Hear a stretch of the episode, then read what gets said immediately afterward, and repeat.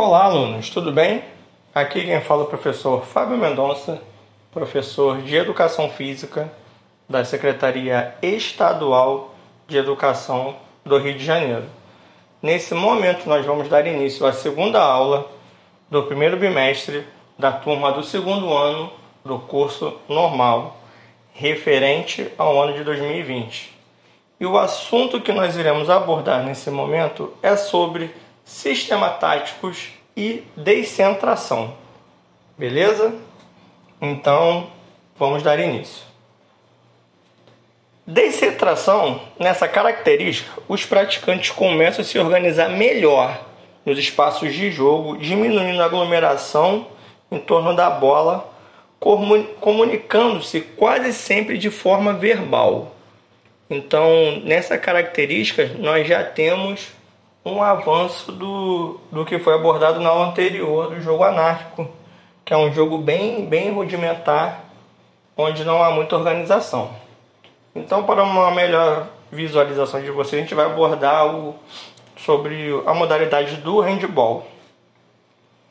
É, no handball são usados sistemas defensivos como 3-2-1, 5-1, 6-0, 4-2, 3-3 e até o 1.5. O sistema mais utilizado, que é o mais praticado nas escolas, que acredito que muitos de vocês já tenham praticado algum dia, é o 6-0, onde se encontram seis jogadores defensivos posicionados na linha dos 6 metros. A defesa 5-1 também é bastante utilizada, onde cinco jogadores se posicionam na linha dos 6 metros e um jogador que é denominado de pivô, ele fica à frente dessa linha, tentando buscar a bola da equipe adversária, o que a gente chama popularmente de roubar a bola. Então, esse é o esse umzinho referente esse jogador que joga lá na frente, ele não fica preso na barreira.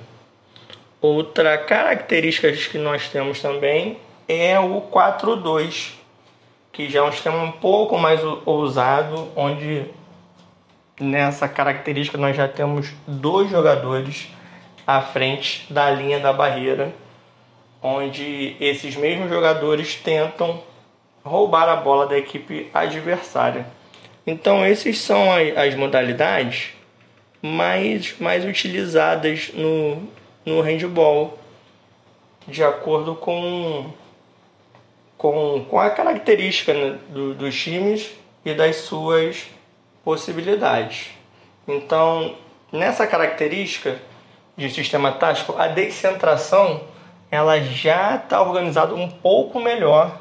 Então, geralmente, nas aulas de educação física, no jogo de handball, as turmas já vão utilizar um pouco mais dessas características no, nos seus jogos, já que ele requer uma organização um pouco melhor.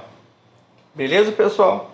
Essa foi a nossa segunda aula do primeiro bimestre da turma do segundo ano do curso normal referente ao ano de 2020.